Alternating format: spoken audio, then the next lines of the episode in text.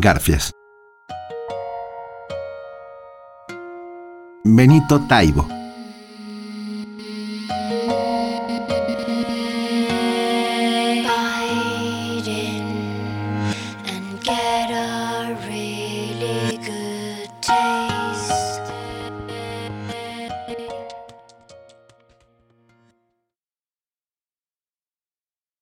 En Monterrey durante el verano se alcanzan 40 grados a la sombra. Pedro Garfias baja la cabeza y frente a él un mar de vasos vacíos lo reclama.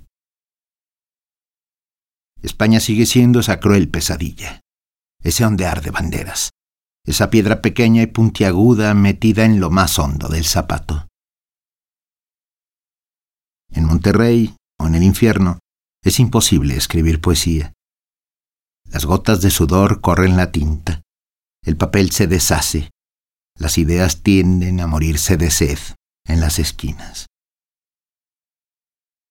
Garfias piensa una copa, piensa en Luis, en León, en el aire marino del Sinaya. Levanta la cabeza, un gorrión se ha estrellado en la ventana.